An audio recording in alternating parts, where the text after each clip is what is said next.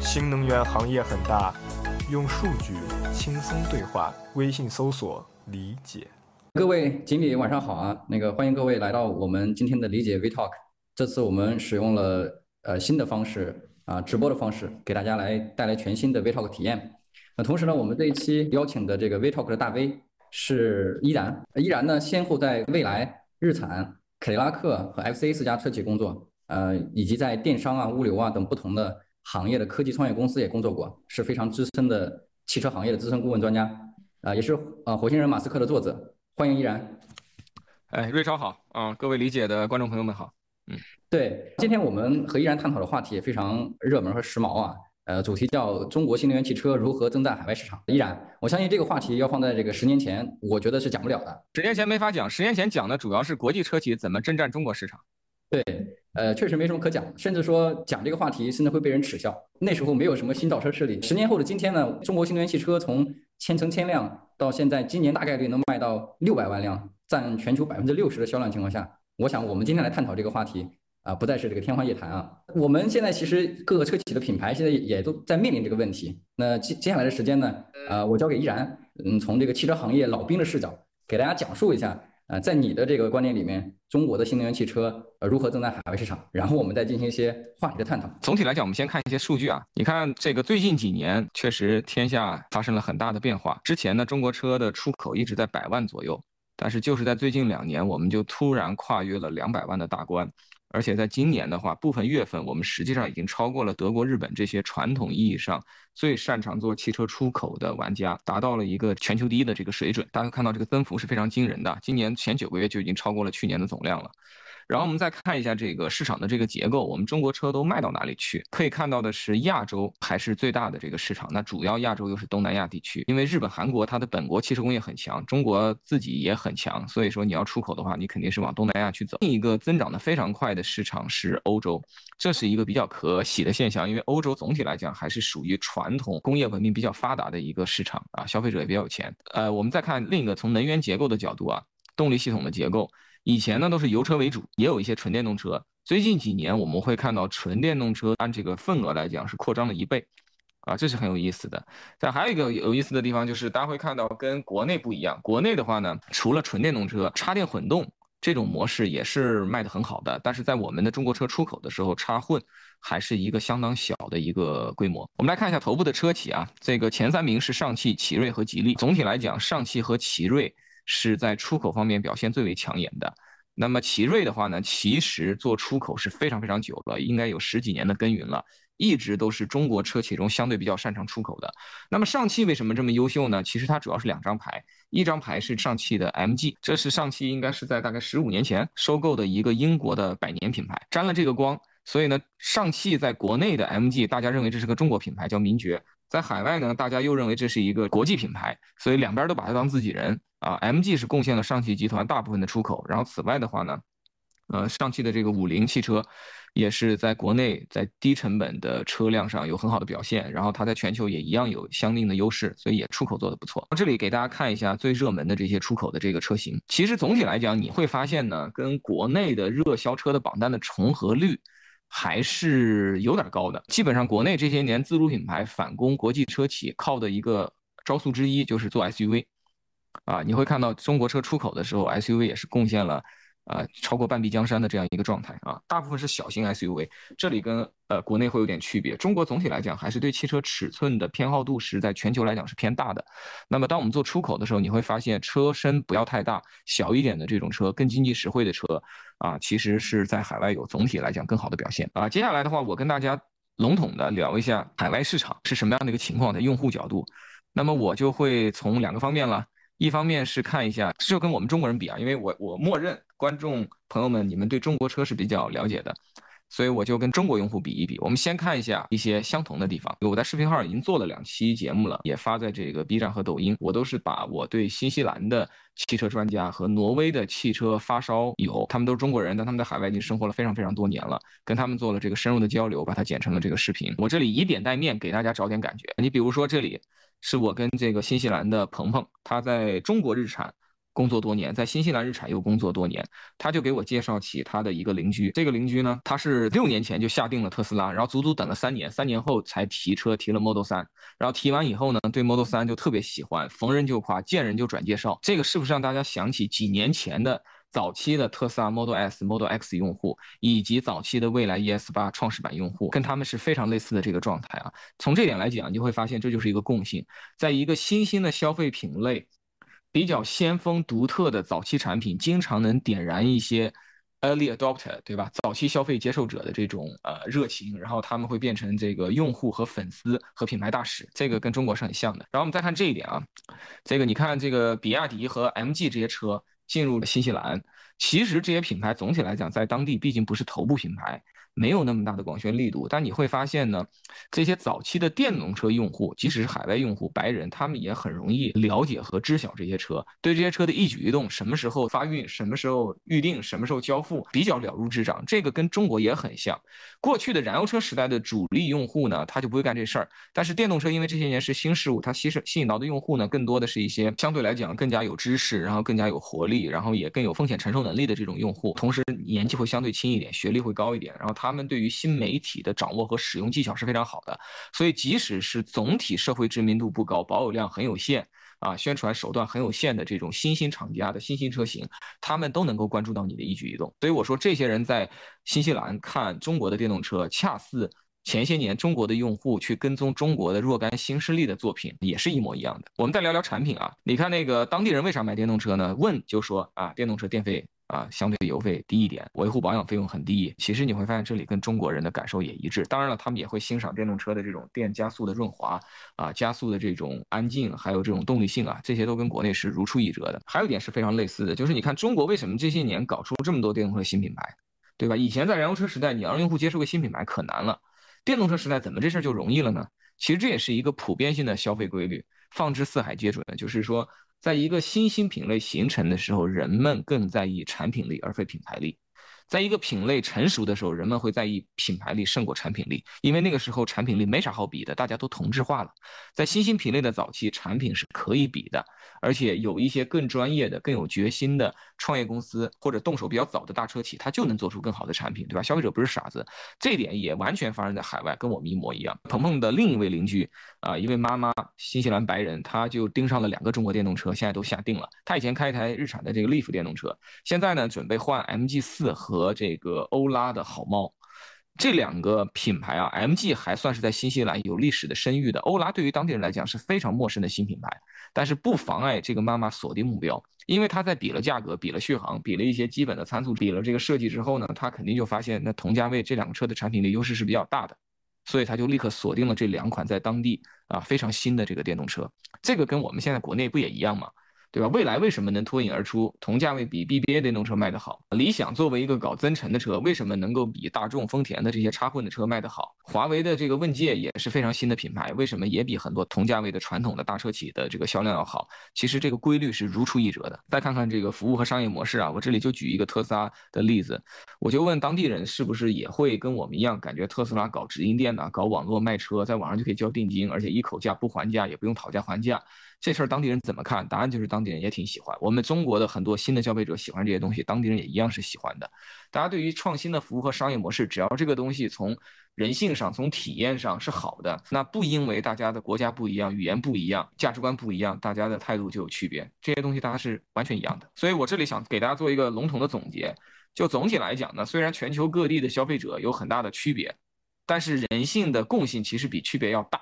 啊，所以对于品宣呐、传播啊、产品体验啊、服务啊、模式啊这些东西，更多的我看到的是共性。然后我们再聊聊差异性吧，差异性可能会更有趣，但差异性是非常复杂的话题，所以我在这里，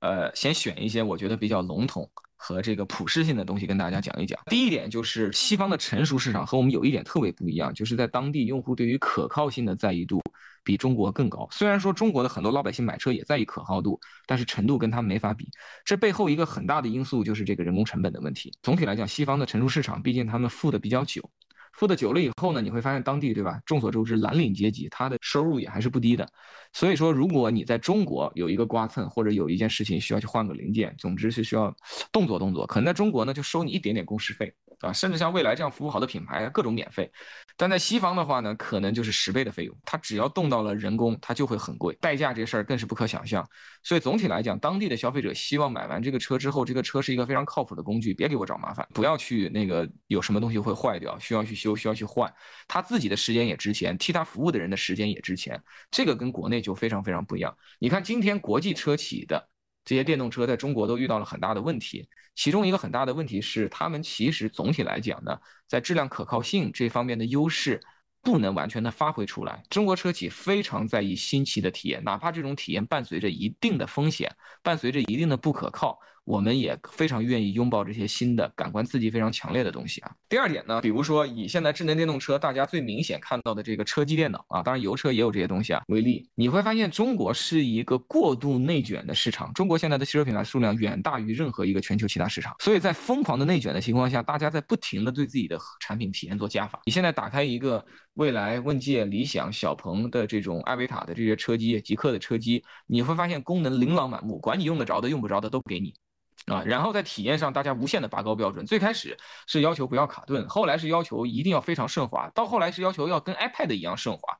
最开始是觉得呢，你不能太小。对吧？得跟智能大屏手机比。后来说你得比这个智能手机大，得看其平板。再到后来你会发现有有些车企的屏幕做的比平板还大三倍，对吧？电视机、大彩电都被直接搬到了车里，这是中国现在汽车工业的这个现状。但是西方的成熟市场就很不一样，大多数的这些更成熟的市场，哪怕不是西方成熟市场，我们就说东南亚成熟市场，也没有到中国这个地步啊。消费者目前其实不像有些人误解的，不需要智能化。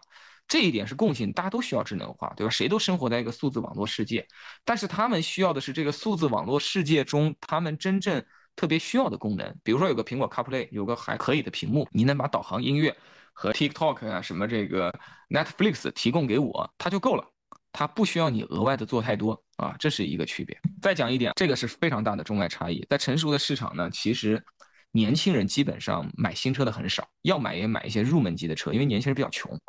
而且西方可能没有中国这么明显的六个钱包的现象，就是年纪大的人不会无限的去资助年轻人，所以呢，他们更多的量入为出，量力而为。所以的话呢，很多的西方的年轻人买的是更多的是便宜的二手车，甚至是三手、四手啊。当地的二手车的交易量一般也都会是新车至少两倍以上。然后什么人买新车呢？主要是一些四十岁往上的人，他们已经工作了十年以上了，然后也有积蓄了，也有一定的职位级别了。然后呢，他们开始追求更高的物质享受了。这些人在购买新车，尤其是比较贵的新车，主要是这些人买走的。这个就跟中国不一样了。在中国，你去 看任何一个新车品牌的用户平均年龄，反正就是二十多岁或者三十多岁，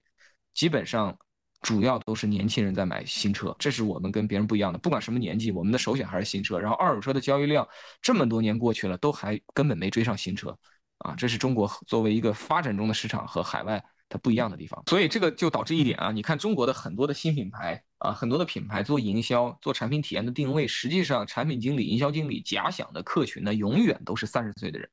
甚至是二十五岁的人。但是在西方呢，怎么说呢？不管你的品牌形象想多年轻，你实际上是卖给老家伙。像有一些像美国的别克这样的品牌，对吧？它的平均用户年龄更是可能超过五十五岁，